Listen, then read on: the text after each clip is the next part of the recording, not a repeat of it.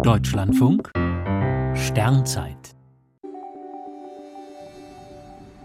24. Dezember Himmlische Weihnachtsgeschenke In diesem Jahr mag die Adventsbeleuchtung auf der Erde etwas bescheidener ausfallen.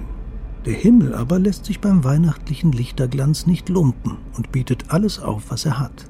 Fünf oder sogar sechs Planeten zieren das festliche Firmament. An den Weihnachtstagen zeigt sich eine gute halbe Stunde nach Sonnenuntergang Merkur tief im Südwesten. Der innerste Planet ist nur zu erspähen, wenn der Himmel dunstfrei und der Horizont frei von hohen Gebäuden, Bäumen und Bergen ist. Er ist bestenfalls für eine gute halbe Stunde zu sehen, dann versinkt er. Noch etwas tiefer als Merkur steht die viel hellere Venus. Sie beginnt jetzt ihre Abendsichtbarkeit.